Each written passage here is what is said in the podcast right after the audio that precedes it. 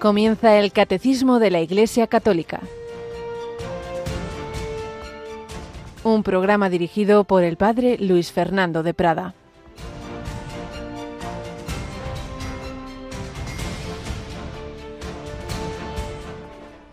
En aquellos días Moisés levantó la tienda y la plantó fuera a distancia del campamento y la llamó tienda del encuentro el que deseaba visitar al Señor salía fuera del campamento y se dirigía a la tienda del encuentro.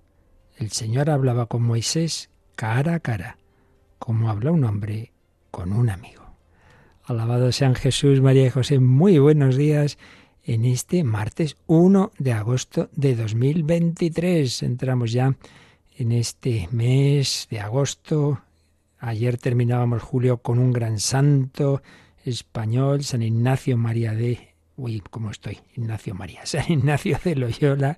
Y hoy comenzamos agosto con San Alfonso, ese sí, Alfonso María de Ligorio, que italiano, santos españoles, santos italianos, dentro de nada santo francés, San Juan María Vianney, la Iglesia es católica, la Iglesia es universal. Pues bien, en la Santa Misa de hoy estamos leyendo fragmentos de la del libro del Éxodo como primera lectura, se nos habla de esa tienda del encuentro que cuando iban de camino por el desierto levantó Moisés. Iba con ellos esa tienda, tienda del encuentro.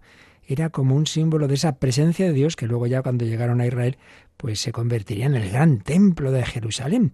Bueno, pues como todo, un anticipo del Nuevo Testamento. La tienda del encuentro anticipaba al que iba a plantar su tienda entre nosotros, a Jesucristo. Pero no lo olvidemos, ese verbo hecho carne hoy prolonga su presencia entre nosotros de una manera muy especial con otra tienda del encuentro, de la que hemos estado hablando los días anteriores, el sagrario. Esa es nuestra tienda del encuentro. Y dice que Moisés iba a visitar al Señor. Insistíamos en nuestra visita al Santísimo, que tanto recomendaba San Alfonso María de Ligorio, que hoy celebramos. Y dice que el Señor hablaba con Moisés cara a cara como un hombre con un amigo. Bueno, pues para eso se ha quedado el Señor con nosotros, para que hablemos con Él, no solo obviamente en su presencia eucarística, también en nuestra alma y en las distintas formas de presencia que fuimos viendo, pero desde luego la presencia real por antonomasia, por excelencia, es la eucarística. Hablaba cara a cara con el Señor como un hombre con su amigo. Para eso, para eso se ha quedado Jesús. Y además no lo olvidemos, ¿cuál es el destino de nuestra vida? Por responder a la llamada que Dios nos hace, estar eternamente con Él, con Él eternamente. Y eh, para ello, pues tenemos que, pues eso, hablar con Él. Eh, si queremos estar con Él, empecemos hablando con Él. Y eso es la oración. Y por eso tiene esa frase famosa, San Alfonso María de Ligorio, el que ora se salva, el que no ora se condena. Porque si salvarse es estar con Dios, condenarse quedarse sin Él, y uno aquí, claro, para vivir la vida cristiana por nuestras fuerzas es imposible, necesitamos la gracia de Dios, hay que pedirla. Bueno, pues habla con Dios, pídela. No, no, yo no puedo, pero hombre, no puedes decir, Señor, sálvame, ayúdame, por lo menos eso. Es el mínimo. Pues no, no, yo no hablo con Dios. Bueno, pues te quedas sin Dios. El que ora se salva, el que no se condena. Por difícil que sea tu situación, por alejado que estés, no lo olvides. El Señor te espera. Basta que le pidas la gracia. Pídele la gracia como nos enseñaba San Alfonso María de Ligorio. Y así intentamos hacer en esta casa, con esta capillita, en esta tienda del encuentro que tenemos aquí a la entrada. Natalia Pero, buenos días. buenos días, padre. Bendita eh, capilla que tenemos aquí en la, en la radio, tan necesaria. ¿Verdad que sí? Hablamos ahí como, pues eso, con un amigo, con su amigo, lo tenemos aquí, bien cerquita, bien cerquita. Bueno, y tenemos también a muchos de nuestros compañeros que están ya en Portugal, están de camino. Tenemos, por ejemplo, a nuestra Yolanda, a David, a Nico y luego muchos voluntarios allí en, Portugal ayudando a nuestra Radio María Hermana, que todavía está en sus primeros años y necesita apoyo, ¿verdad? Radio María Portugal, que a su vez está ofreciendo a todas las Radio Marías del mundo, pues lo que se está empezando ya a vivir, las catequesis, pues se van grabando y iremos compartiendo los que podamos. Y mañana ya comenzamos también, mañana miércoles, sí, nuestra eh, primera retransmisión. Un par de ellas esperamos por la tarde y por la noche, ¿verdad? Efectivamente, padre. Mm, desde mañana miércoles, como usted bien dice, tampoco vamos a desvelar mucho porque va a haber muchas sorpresas, así que eh, pedimos a todos nuestros oyentes que permanezcan en sintonía, pero efectivamente, desde mañana miércoles hasta el domingo por la tarde vamos a ofrecer diferentes programas especiales y retransmisiones litúrgicas con ese encuentro mundial del Papa Francisco con esos jóvenes y como usted decía bien, eh, tanto compañeros como esos voluntarios dispuestos tanto a disfrutar como a transmitirnos a través de diferentes llamadas, audios que vamos a tener, esas vivencias que están teniendo y que van a tener. Pero en particular ya anticipamos, ¿verdad?, que mañana a las 6 de la tarde, 5 en Canarias, un programa especial en el que, dentro del cual habrá la retransmisión del acto de acogida, de, de inicio, digamos ya así, oficial de los actos centrales. Y por la noche en lugar del programa de un servidor el hombre de Dios, que de todas maneras lo tendremos preparado por si acaso falla la conexión, pero bueno, en principio vamos a retransmitir uno de los conciertos, por la noche de conciertos, mañana un grupo español, La Voz del Desierto, de aquí de Alcalá de Henares, es un grupo que ya tiene años, los que lo empezaron eran entonces yo que eran todos seminaristas, luego pues de ellos varios ya son, claro, sacerdotes y otros en la vida seglar, pero han seguido cantando con música estilo moderno, pero con un contenido profundamente católico, la voz del desierto. Mañana 11 de la noche, 10 en Canarias, si Dios quiere y no se retrasan las cosas allí, y si no, pues ya otras cosas nos llegarán desde Portugal, tierra de María como España, tierra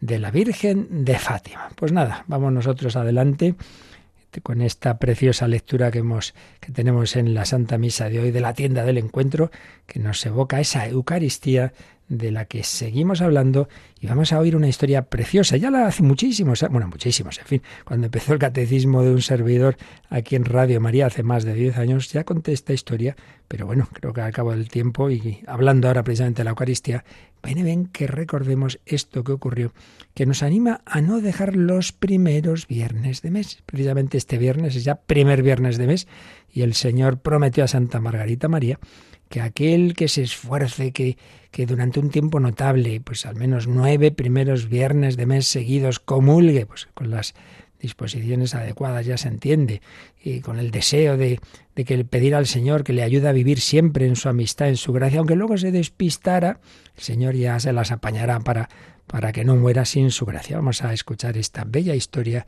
que ocurrió en México, eh, y una madre de fe vivió lo que ahora vamos a contar.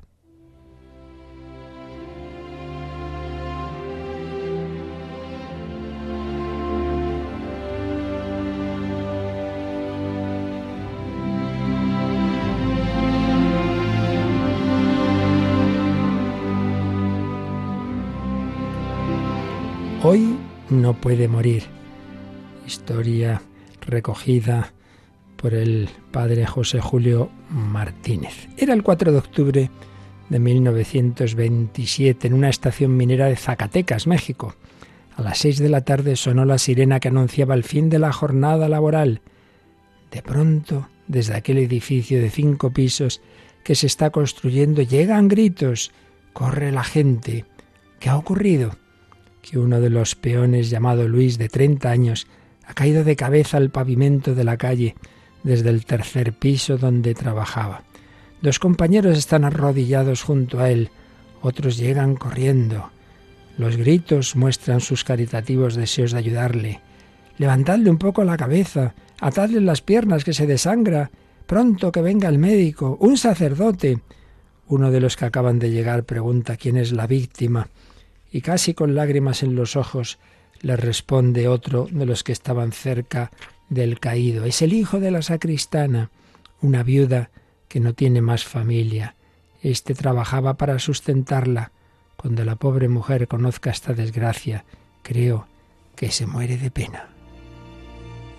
El médico de la fábrica llegó pronto, lo reconoció, organizó el traslado al hospital, pero le oyeron decir, creo que no vivirá más de una hora. El golpe en la cabeza ha sido mortal. Una vez colocado Luis en la cama del hospital, llegó su madre. Se acercó al hijo con esa valentía de las madres cristianas en los momentos del supremo dolor. Se inclina sobre él, lo besa como queriendo devolverle el calor y la vida que se le escapaban. El médico la mira emocionado. Valor, buena mujer, estamos haciendo todo lo posible. Muchas gracias, doctor, pero no me engañe, ¿me da alguna esperanza? Siento mucho tener que decírselo. Me parece que su hijo no podrá durar más de una hora. Ah, señor doctor, todos tenemos que morir, pero yo estoy convencida de que mi hijo durará más de una hora. No morirá hasta mañana. El médico mira a la mujer con expresión de sorpresa. Luis está en la agonía de morir infaliblemente antes de pasada la hora. Pero la mujer, como adivinando el pensamiento del médico, insiste. Dispense, doctor. Mi hijo no morirá hoy, morirá mañana. Es que el señor cura hoy no está en casa. Ha tenido que marchar y me ha dicho que vendrá mañana temprano para celebrar la Santa Misa. Entonces yo le avisaré y vendrá a confesar a mi hijo y darle los sacramentos. No, no, mi hijo no puede morir sin recibirlos. Luis comulgó los nueve primeros viernes de mes en honor al corazón de Jesús cuando era pequeño y el corazón de Jesús cumplirá su promesa. Habla con tanta decisión y fe que el médico no se atreve a contradecirla y la despide, persuadido de que pronto tendrá que volver para firmar el certificado de defunción de Luis. Los que han venido acompañando al herido admiran también la fe de la madre y poco a poco se retiran. Una hora más tarde solo se oían los sollozos de la sacristana que rezaba rosario tras rosario y algunos débiles quejidos de Luis. La mujer se repetía para animarse cuando era pequeño. Comulgó los nueve primeros viernes de mes. Entonces era bueno mi Luis. Y la madre evocaba aquellos años en que Luis era niño hasta que cumplió los doce había sido un hijo cariñoso y bueno para la mujer que cuando quedó viuda pudo mantenerse gracias a la caridad del párroco que le confió la limpieza de la sacristía y de la iglesia, por eso la llamaban la sacristana. Luego Luis se dejó llevar por malos amigos, malas lecturas, y las tentaciones propias de la juventud. Abandonó la práctica religiosa y causó muchos disgustos a su madre. Pero ahora ella está ahí, rezando por el querido enfermo, acordándose de cómo lo llevaba a comulgar cuando era niño, y sostenida por una fe inmensa en el corazón de Jesús, que no le permitirá morir sin antes haberse confesado. Su fe no quedó defraudada. Poco después de las primeras luces matutinas, en cuanto el párroco llegó a su casa, recibió el aviso que dejó para él la sacristana, corrió al hospital. El herido, que hasta entonces apenas había dado más señales de vida que una respiración angustiosa, al ver al sacerdote, que lo miraba bondadoso, pareció recuperar fuerzas e hizo señas a su madre para que los dejara solos. Se confesó de toda su vida con gran arrepentimiento. El párroco le dio la absolución, le administró también la unción de los enfermos y poco después, teniendo en la mano derecha un pequeño crucifijo y apoyando la cabeza entre los brazos de su madre, expiró plácidamente.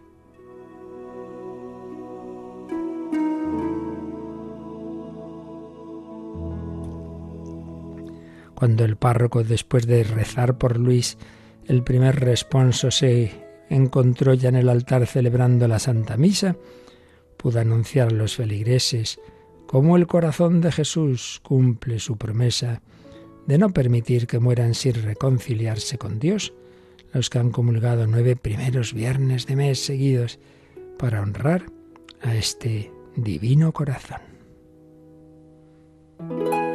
Pues sí, el Señor ya no sabe qué inventar para darnos todas las oportunidades una y otra y otra y otra hasta el final de la vida, para que no muramos en su desgracia, es verdad, por desgracia, y valga la redundancia, que podemos obstinarnos, que podemos rechazar esa misericordia. Ojalá, pues no caigamos en esa terrible tentación y aprovechemos todos estos medios que nos da el Señor, la oración, los sacramentos y regalos como este de los primeros viernes de mes, que en el fondo viene a ser pues concretar de una manera que el Señor inspiró y la Iglesia aprobó y recomendó, concretar pues lo que ya decía en el Evangelio de San Juan en el capítulo sexto, el que come mi carne y bebe mi sangre tiene vida eterna y yo lo resucitaré en el último día.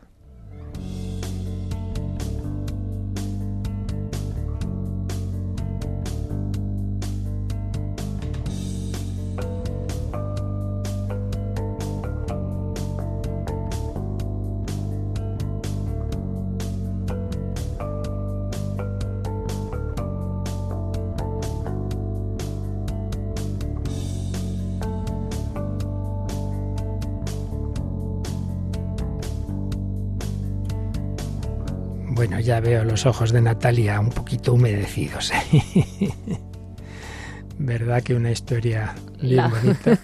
La verdad que, que sí, yo que soy de la gran más fácil, ya sabe usted, padre, pues Bueno, pues como decíamos, es Jesús mismo quien nos dijo de una manera muy especial en el capítulo 6 de San Juan, que ahí tenéis, tenemos ese camino, ese camino que es el que, que necesitamos, camino ordinario. Luego, pues para los que por desgracia no les ha llegado el Evangelio, pues el Señor también busca sus medios extraordinarios, pero siempre hay que intentar, pues claro, aprovechar los que nos ha dejado mm, siempre que los tengamos a nuestra disposición y, hombre, vivimos en, en- todavía en un lugar donde tenemos la Eucaristía y los demás sacramentos, pues no tan complicados como en otras naciones. Bueno, pues es lo que estábamos viendo dentro de este tratado de la Eucaristía del, del Catecismo. Estábamos ya en el apartado sexto, después de que ya hemos hablado de la Eucaristía como sacrificio, la Santa Misa, sacrificio, la Eucaristía como presencia, esa tienda del encuentro, ese sagrario, esa adoración a Jesús que sigue después de la Santa Misa presente, pero estábamos en el apartado titulado El banquete pascual, que nos recuerda que la celebración de la misa es un banquete sacrificial de una víctima, el Cordero de Dios que quita el pecado del mundo, una víctima que se ofreció cruentamente en la cruz, pero que renueva de manera incruenta ese sacrificio en la misa y ese sacrificio de ese Cordero culmina con la comunión, que siempre que uno esté pues con la necesaria disposición y, y, en esa amistad, en esa gracia de Dios, pues es lo suyo, pues que también participes comulgando, comulgando. Tomad y comed todos de él, porque esto es mi cuerpo entregado por vosotros. Entregado por vosotros, sacrificio, esto es mi cuerpo, presencia, tomad y comed comunión. Y después de dos primeros números introductorios a este apartado del banquete pascual, habíamos comenzado a leer el 1384, que bueno, simplemente es recoger una frase de Jesús en ese sermón eucarístico que tantas veces hemos recordado del capítulo 6 de San Juan, pero vamos a profundizar en esta palabra. En primer lugar, releemos este número 1384. El Señor nos dirige una invitación urgente a recibirle en el sacramento de la Eucaristía. En verdad, en verdad os digo, si no coméis la carne del Hijo del Hombre y no bebéis su sangre, no tendréis vida en nosotros. En vosotros, no tendréis vida en vosotros, sí, porque el Señor quiere darnos la vida. ¿Qué vida? La vida divina. Claro, ya tenemos la vida humana que hemos recibido por la colaboración de nuestros padres con Dios. El ser humano es esa síntesis espíritu y cuerpo. El cuerpo viene por la herencia genética de nuestros padres y el alma la infunde Dios, sí, pero eso es una persona humana. Pero es que estamos llamados no solamente a vivir al modo humano, que no es poco, porque mucho por desgracia vivimos tantas veces al modo animal. Simplemente los instintos, lo que me pide el cuerpo. Hombre, tienes razón, ¿no? Se supone. Tienes una inteligencia espiritual. Ya es algo. Pero ni siquiera ese es el destino para el que Dios nos ha creado, sino para vivir al modo divino y tener es ser elevados, elevados a la vida de Dios. ¿Y, eso cómo puede ser? Bueno, pues porque Dios nos da una participación de su vida que llamamos la gracia santificante. Pues ha hablado de esto bastantes veces y se hablará más a fondo cuando lleguemos a la siguiente parte del catecismo, la tercera, la vida en Cristo. Ahí veremos esto, que estamos llamados a vivir al modo divino. Y si la vida humana pues va creciendo desde, desde la más tierna infancia y debe ir madurando hasta llegar a una persona pues madura, una persona que, que usa bien su inteligencia, que con su entendimiento capta la realidad como es, que con su afecto tiene esa respuesta afectiva proporcionada a lo bueno o malo que, que, ha visto con su inteligencia y que con su voluntad actúa en consecuencia, pensar, sentir y actuar de manera conforme a la realidad, esa digamos es una de las expresiones de la madurez humana, bueno, pues es que resulta que no solo estamos llamados a esa madurez humana, sino a la madurez cristiana que llamamos santidad, santidad.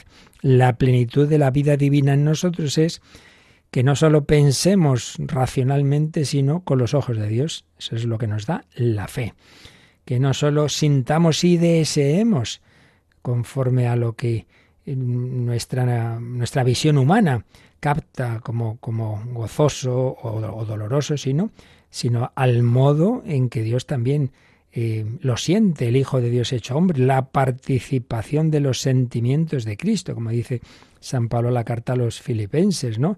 Tened entre vosotros los mismos sentimientos de Cristo y que actuemos conforme a la voluntad divina. Entonces, pensar, sentir y actuar como Cristo, Cristo en nosotros, lo que dice San Pablo, no soy yo quien vive, es Cristo quien vive en mí. Bueno, eso es un proceso de toda la vida, un proceso de toda la vida que si somos fieles a la gracia de Dios, pues nos va madurando, también el Señor se sirve de nuestros nuestras debilidades, de nuestros sufrimientos, de la cruz, la cruz nos va purificando, que él mismo quiso pasar por ahí, y entonces con la ayuda de su gracia y al remate final de los sacramentos, como la historia que acabamos de escuchar, particularmente el sacramento de la penitencia y de la unción, que son sacramentos de curación de las heridas que podamos tener, y sobre todo este gran sacramento de la Eucaristía, yo recibo al Dios hecho carne en mí para que yo viva el modo divino. Entonces, claro, ese es el camino ordinario, camino ordinario. Aquí está lo de siempre, el tema de siempre. Bueno, y, y los que no lo conocen, bueno, mira, pues Dios verá cómo se las apaña. Pero evidentemente lo que ha querido es que se extienda al mundo entero este camino que Él nos dejó. Por eso hizo al mundo entero. Predicad el Evangelio, bautizando en el nombre del Padre y del Hijo y del Espíritu Santo. Dadles estos medios que yo os he dejado, que son el camino para unirse con Dios. Entonces, no, no, yo a mi aire, hombre. Cada uno descubre su propia religión. Pues hombre, una cosa es que cada uno tiene siempre una relación personal con el Señor y otra cosa es que nos fiemos más de los medios que nos ha dejado el propio Dios hecho hombre que no de nuestras ocurrencias. Es de sentido común, pero como es el menos común de los sentidos, pues ala, a, cada uno se inventa su propia historia. Pues no, el Señor que sabe más, se ha dicho, ¿qué más queréis? para uniros conmigo por la eternidad que recibirme a mí en el tiempo, recibirme a mí ahora. Es la mayor unión que podemos tener con Él, pero presupone una primera unión que es el bautismo, que yo ya entro en ese cuerpo místico de Cristo y presupone que me mantengo en esa amistad con Dios. Si somos amigos, nos damos ese abrazo de la comunión. Si no somos amigos, primero tengo que pedir perdón. Por eso no podemos comulgar en pecado grave. Primero tenemos que dejarnos perdonar, curar por el sacramento de la penitencia. Pero, supuesto todo esto, en verdad, en verdad os digo, si no coméis la carne del Hijo del Hombre y no bebéis su sangre, no tendréis vida en vosotros. Ese es el camino ordinario. Ahora no entramos, que ya lo vimos en su día cuando hablamos del bautismo, en los que sin culpa no han recibido esto. Pues, pues evidentemente tienen, han recibido menos talentos que, que otros, sí. Hay quien recibe uno, quien tres, quien cinco y quien diez. Sí, entre otras cosas, porque muchas veces no hacemos lo que tenemos que hacer, no somos apóstoles, no somos misioneros y por culpa nuestra, no de Dios, no llega a los demás el anuncio que Dios hubiera querido. Pero bueno, Dios tendrá todo en cuenta. No se le pide lo mismo que ha recibido uno, cinco o diez, ya lo sabemos. Pero ahora mm, no entramos en ese tema de los caminos extraordinarios que la misericordia de Dios tiene, pues que su gracia también tocará los corazones de aquellos que no han recibido el anuncio de los medios ordinarios. Pero en los medios completos de salvación y ordinarios son los sacramentos. Y el sacramento rey, después del bautismo, que es la puerta de todos los demás, es la Eucaristía. Y hombre, si, repito, si la, a lo que estamos llamados es a unirnos con Dios, y Dios se, se une con nosotros, habiéndose hecho uno de nosotros, y habiéndonos dejado su propia humanidad, cuerpo, sangre, alma y divinidad.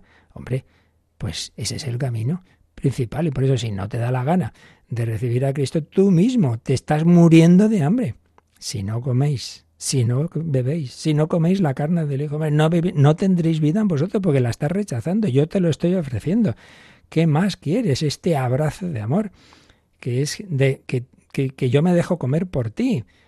Eso sí, como ya explicaba San Agustín, comemos algo, lo asimilamos a nuestro cuerpo. En cambio, en la comunión es Cristo quien nos asimila a Él, nos va haciendo semejantes a Él. Bueno, pues este número, con el que empieza este apartado de varios números dedicados a la comunión, tomad y comed todos de Él, la comunión, pues lo que hace es recordarnos esa palabra fuerte y clara. Si no, pues volver a releer todo el capítulo 6 de San Juan y lo dice de una manera y de otra lo mismo. Una y otra vez Jesús, necesitáis alimentaros de mí que para eso estoy entre vosotros, que para eso me he quedado aquí, que para eso he instituido este sacramento. Es que es tremendo que haya católicos que en teoría se lo creen y nada, pueden pasar los años o como mucho una vez al año, bueno, vamos por Pascua, pero hombre, por Dios, uno que come una vez al año pues se muere de hambre, si es que no puede ser. Tomad y comed. Bien, pues este número 1384 recuerda esa palabra fuerte, como dice, una invitación urgente, urgente que se acaba la vida, que no sabes cuándo se va a acabar, que puedes caerte como se cayó ese obrero y morir en un momento o de un accidente de, en un instante, hombre, y tú ahí jugando con la vida eterna, no puede ser. Y este número nos dice que echemos un ojo a un número ya del final del catecismo, el 2835. ¿Por qué? En la oración del Señor, la cuarta parte, este número es de la cuarta parte, la parte de la oración. Y sabemos que en el Padre nuestro decimos, danos hoy nuestro pan de cada día. Claro, en primer lugar, el sentido obvio más inmediato es el pan material, ¿verdad? Sí, sí, pero no solo de pan vive el hombre, sino toda palabra que sale de la boca de Dios y también de este pan eucarístico. Por eso nos sugiere que leamos ya lo que en ese número nos explica el catecismo. Pues vamos a dar el salto a esa parte final del catecismo y leemos este 2835. Esta petición y la responsabilidad que implica sirven además para otra clase de hambre de la que desfallecen los hombres.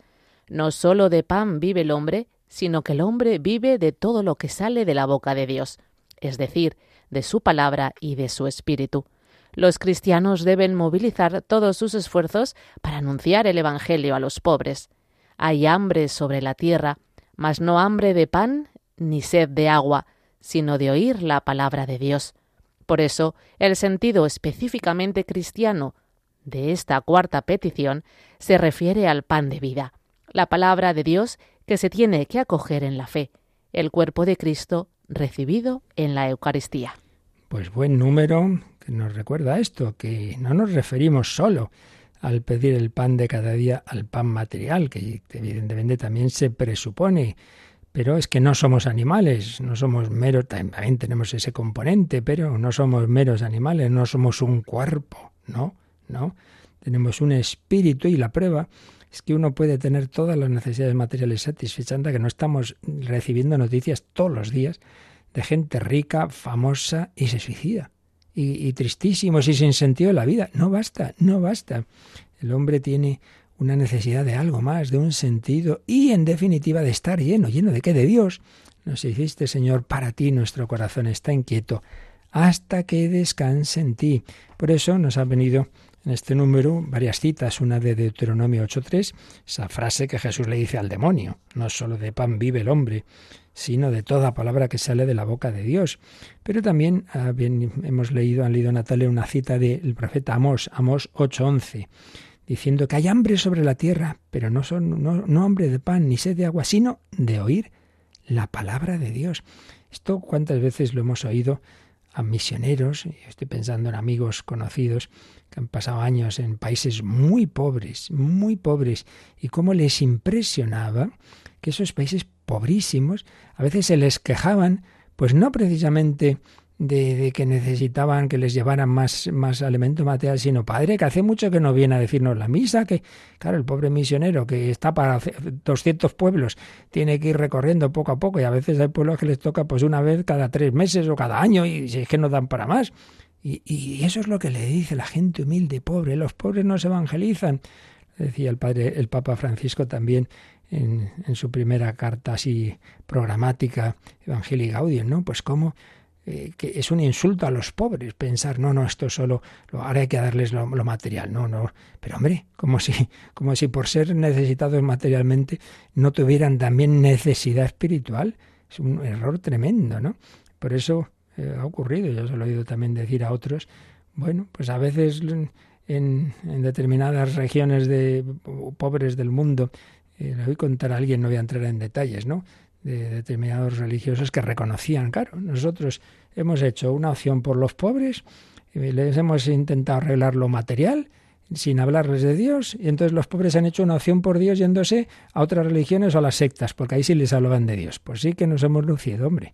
Pero hombre, ¿pero es que te crees? ¿Que, que por ser pobre y tener hambre material no tienen también hambre espiritual. Los misioneros católicos siempre han hecho todo junto. No se les ha ocurrido nunca llegar a un sitio y dejar morir a la gente de hambre. Claro que no, han hecho todo lo que han podido por la promoción, pero el, digamos, la intención directa de la evangelización es, la, es eso, es anunciar anunciar a Cristo. Claro, anunciar a Cristo con amor. No vas, repito, anunciar el Evangelio y el otro que se muera de hambre. Evidentemente que no. Entonces el misionero siempre ha hecho de todo, de todo, pero ante todo y sobre todo el anuncio del Evangelio y el ofrecimiento, nunca la imposición, el ofrecimiento de la vida de gracia a través de los sacramentos. Por eso dice el esfuerzo para anunciar el Evangelio a los pobres y con ese sentido específicamente cristiano de esa cuarta petición del Padre nuestro. Danos hoy nuestro pan de cada día. Dice que se refiere al pan de la vida la palabra de Dios que se tiene que acoger en la fe y el cuerpo de Cristo recibido en la Eucaristía. Danos hoy nuestro pan de cada día. Vamos a, reconocer y agradecer ese pan que el Señor nos da con esta composición del famoso compositor religioso Palazón. Este es el pan que el Señor nos da, la comunión, el pan de la vida.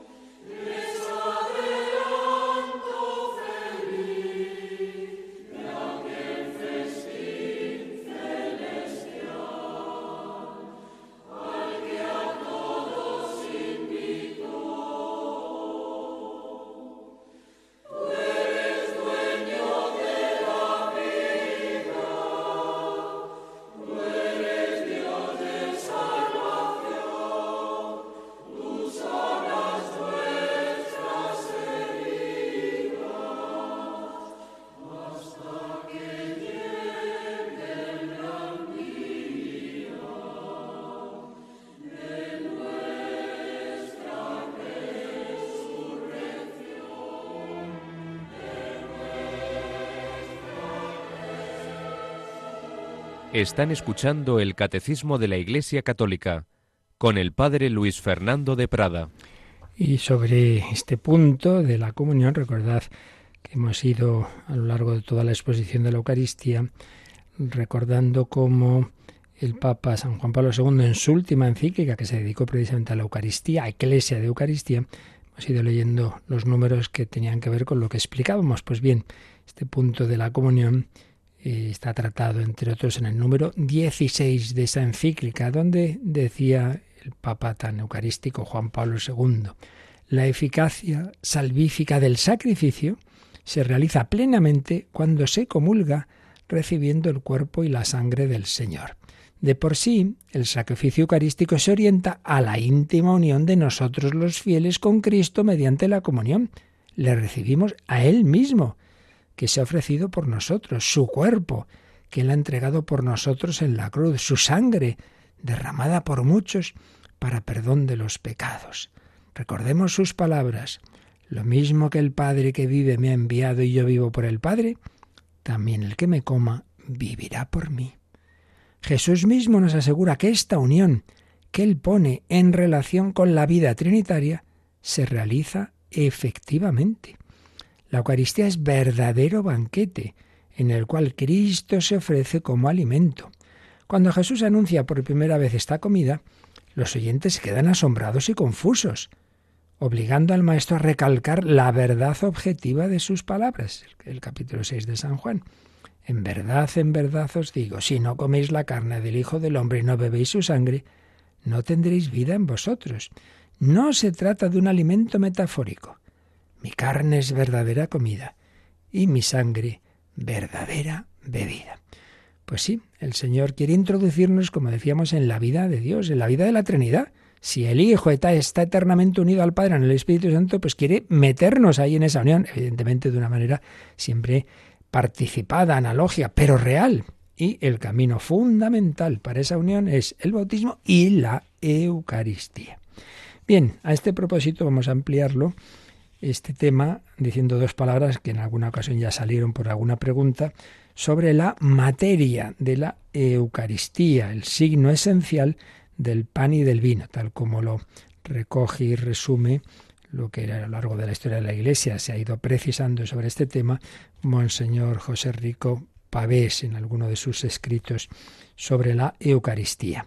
Esto desde siempre. sea, pues la Iglesia ha sido fiel a lo que hizo Jesús y entonces siempre ha tenido la conciencia de que la materia de este sacramento de la Eucaristía es el pan hecho con harina de trigo y el vino que viene de verdadera uva de la vid.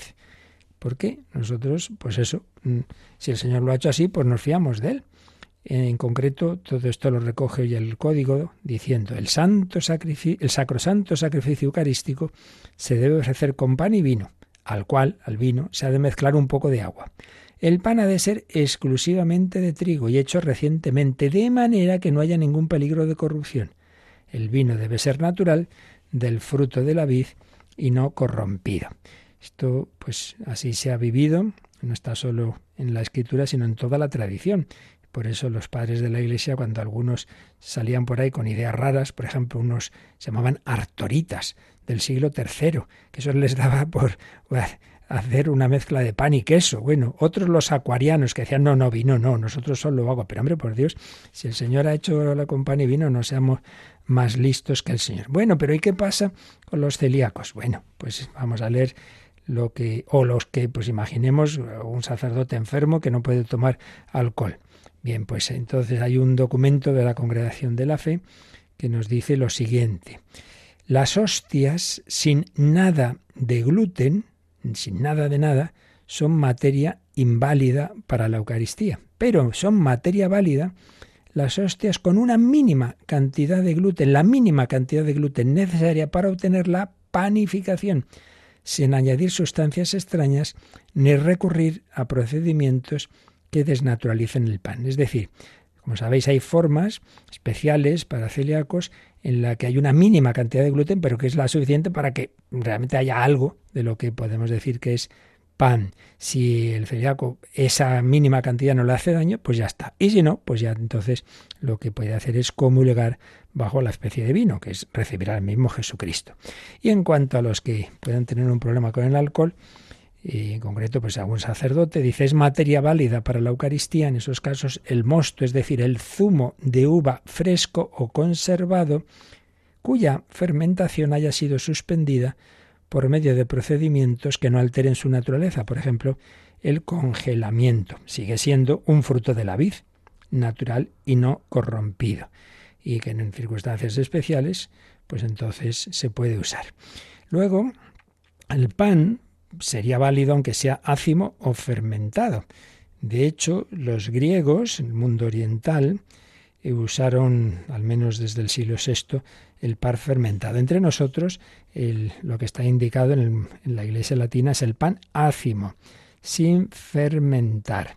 Es obligatorio ese empleo del pan ácimo en la Iglesia latina, pero este no es un tema de validez, porque de por sí es válido el pan, sea ácimo o fermentado, pero es obligatorio en, la Iglesia latina el pan ácimo.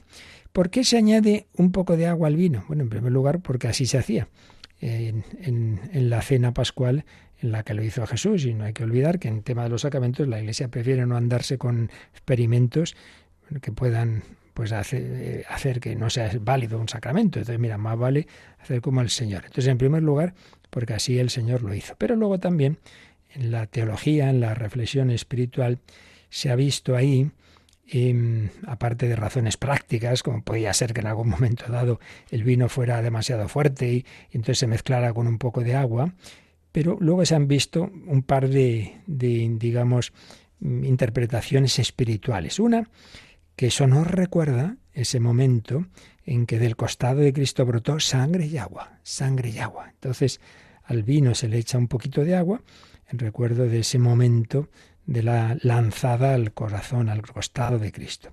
Y también el principal sentido, que de hecho la oración que dice en secreto el sacerdote cuando mezcla el pan, eh, perdón, el agua y el vino, eh, hace alusión a esta, a esta siguiente interpretación, la de que esa gotita de agua nos representa a nosotros, que nos incorporamos a Cristo.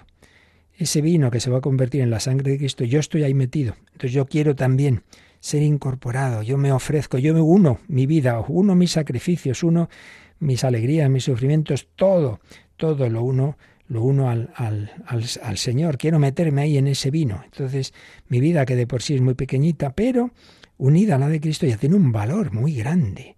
La oración que dice el sacerdote es, por el misterio de esta agua y este vino, haz que compartamos la divinidad de quien se ha dignado participar de nuestra humanidad. Así como el agua se va a mezclar con el vino, mi vida se va a unir a la de Cristo. ¿Qué os parece? Pues esto es, esto es el, el, plan de Dios, divinizarnos, unirnos a Él en un abrazo de amor, mi vida toda ella incorporada a la vida de Cristo, ofrecida así al Señor.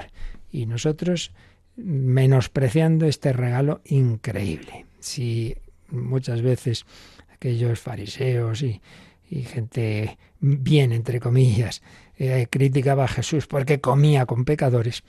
Hoy día no solo es que coma con pecadores, es que se deja comer por nosotros pecadores, ciertamente, que debemos limpiar el alma, dejar comulgar sin pecado grave, pero siempre seremos pecadores y por eso siempre al empezar la misa hay un momento de contrición, yo confieso que pecado.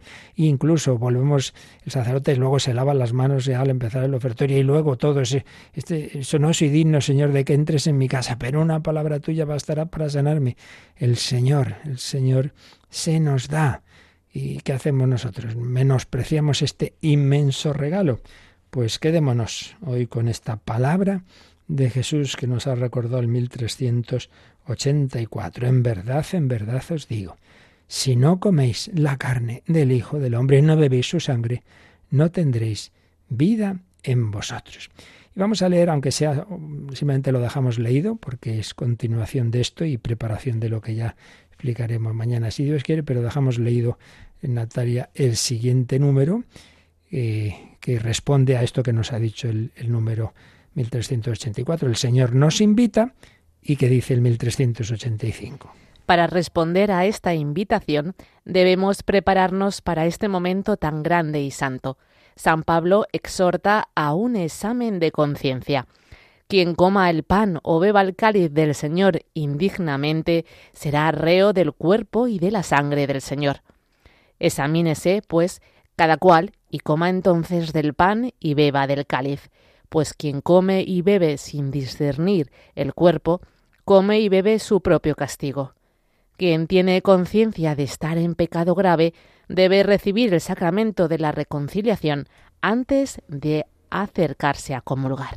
Bueno, pues este numerito, que como veis tiene mucha tralla, lo explicaremos si Dios quiere mañana, pero aquí debe quedar claro esto, que por un lado, el Señor en su infinita misericordia, pues eso, se, se abaja a dejarse comer por nosotros, débiles y pecadores. Pero eso no quiere decir que podamos acercarnos así como, sí, hombre, te invitan a ti, un pobrecico, a un banquete estupendo y vas surripastroso, vas sucio, vas, hombre, pues ya que te han invitado, por lo menos vete duchadito y vete un poquito así, ¿no? No hace falta, no eres un, hombre rico, no vas a, buscarte un frac ahí, no sé qué, un, un chaqué y no sé qué otra cosa, no.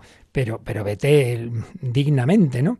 Bueno, pues eso para responder a esta invitación que nos hace el Señor, hay que prepararse, prepararse para este momento grande y santo. Y esto no son inventos de la Iglesia, esto está, el texto que nos ha leído Natalia está tomado de una cita de San Pablo a los Corintios. Coged, coged vuestra Biblia, Primera Corintios capítulo 11, 27 a 29. Las primeras celebraciones de la misa en la historia de la Iglesia están ahí relatadas por San Pablo, ya lo vimos en su momento. Y ya San Pablo dice, ojo, Ojo, que aquí viene uno a comulgar y está, hace un momento antes estaba dando puñetazos al de al lado. Hombre, no, no. Quien coma el pan o beba el cáliz del Señor indignamente será reo del cuerpo y de la sangre del Señor. Claro, un muerto no puede comer. Entonces, si tu alma está, está muerta la vida divina, primero hay que, que resucitar esa vida y para ello tenemos el sacramento de la reconciliación, de la confesión. Examínase cada cual. Oye, yo estoy, estoy preparado para recibir el cuerpo de Cristo. No, estoy en pecado. Bueno, pues entonces quien tiene conciencia de estar en pecado grave debe primero recurrir al sacramento de la reconciliación. Bueno, esto ya lo vemos mañana, pero nos queda ya anticipado porque completa el número anterior. Jesús nos invita a comer, pero vamos a prepararnos a recibirle bien. Pues gracias al Señor por tanta misericordia y como siempre, tenemos nuestros minutos finales de reflexión, ese deseo de, recibirle, de visitarle, también de hacer comunión espiritual y, y, nuestro momento también de para vuestras consultas. Teníamos una pendiente, precisamente tiene que ver con esto. Bueno, pero vamos primero a meditar un poquillo en todo este gran regalo y a recordar cómo podéis enviar vuestras consultas.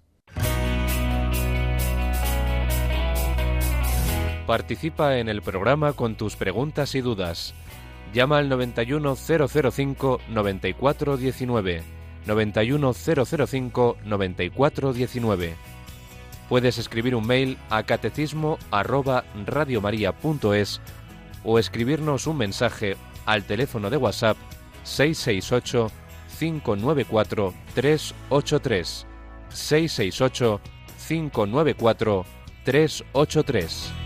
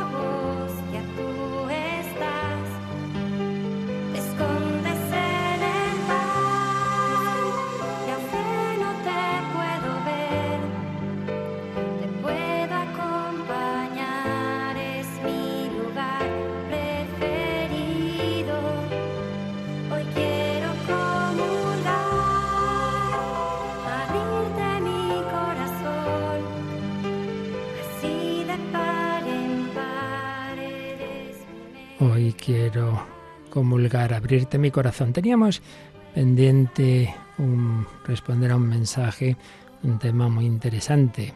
Preferido consultarlo también con un compañero que sabe mucho eh, antes de responder porque el tema es delicado.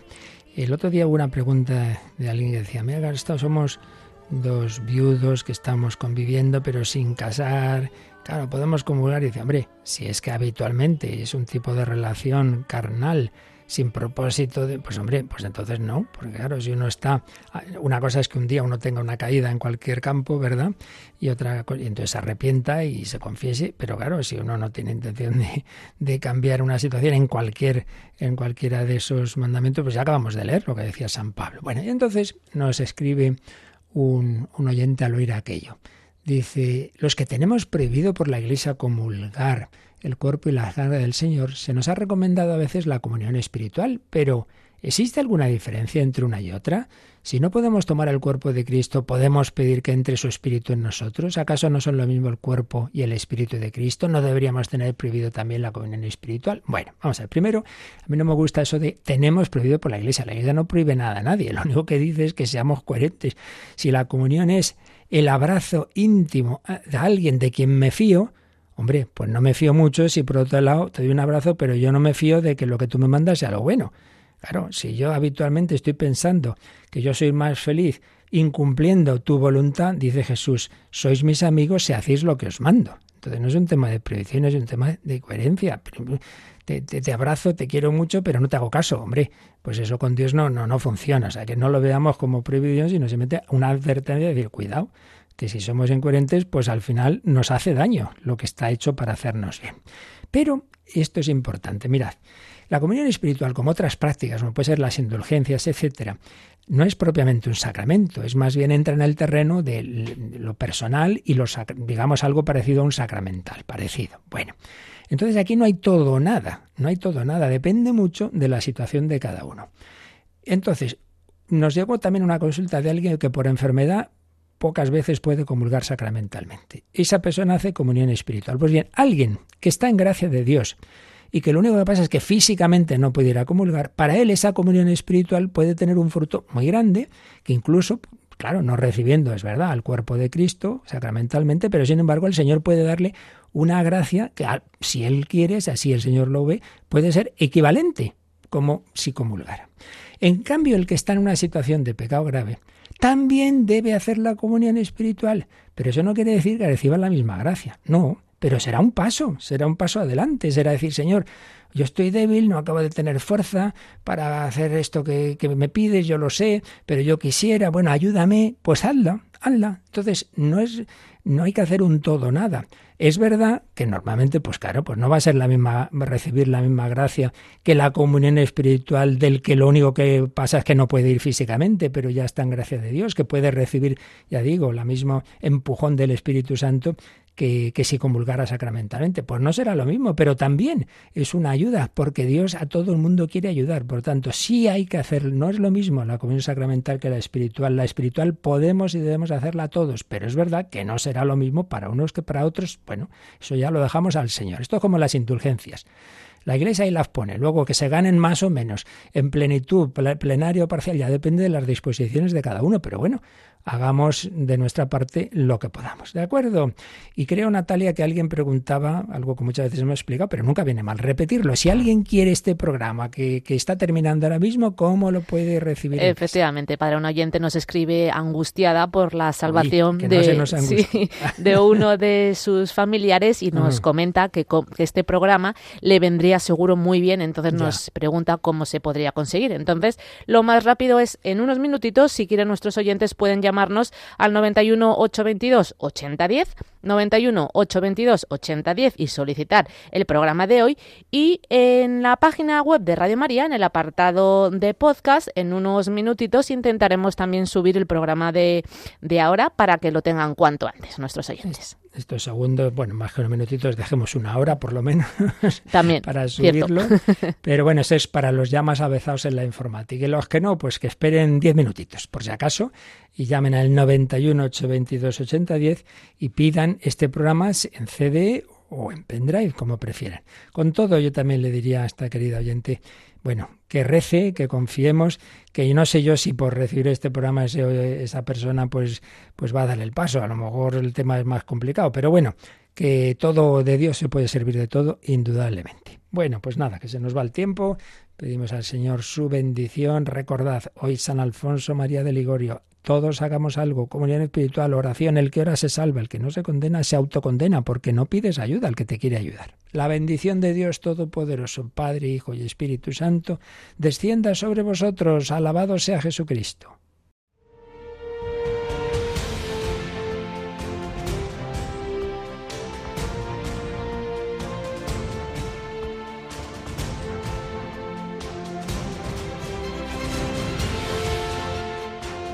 Han escuchado en Radio María el Catecismo de la Iglesia Católica,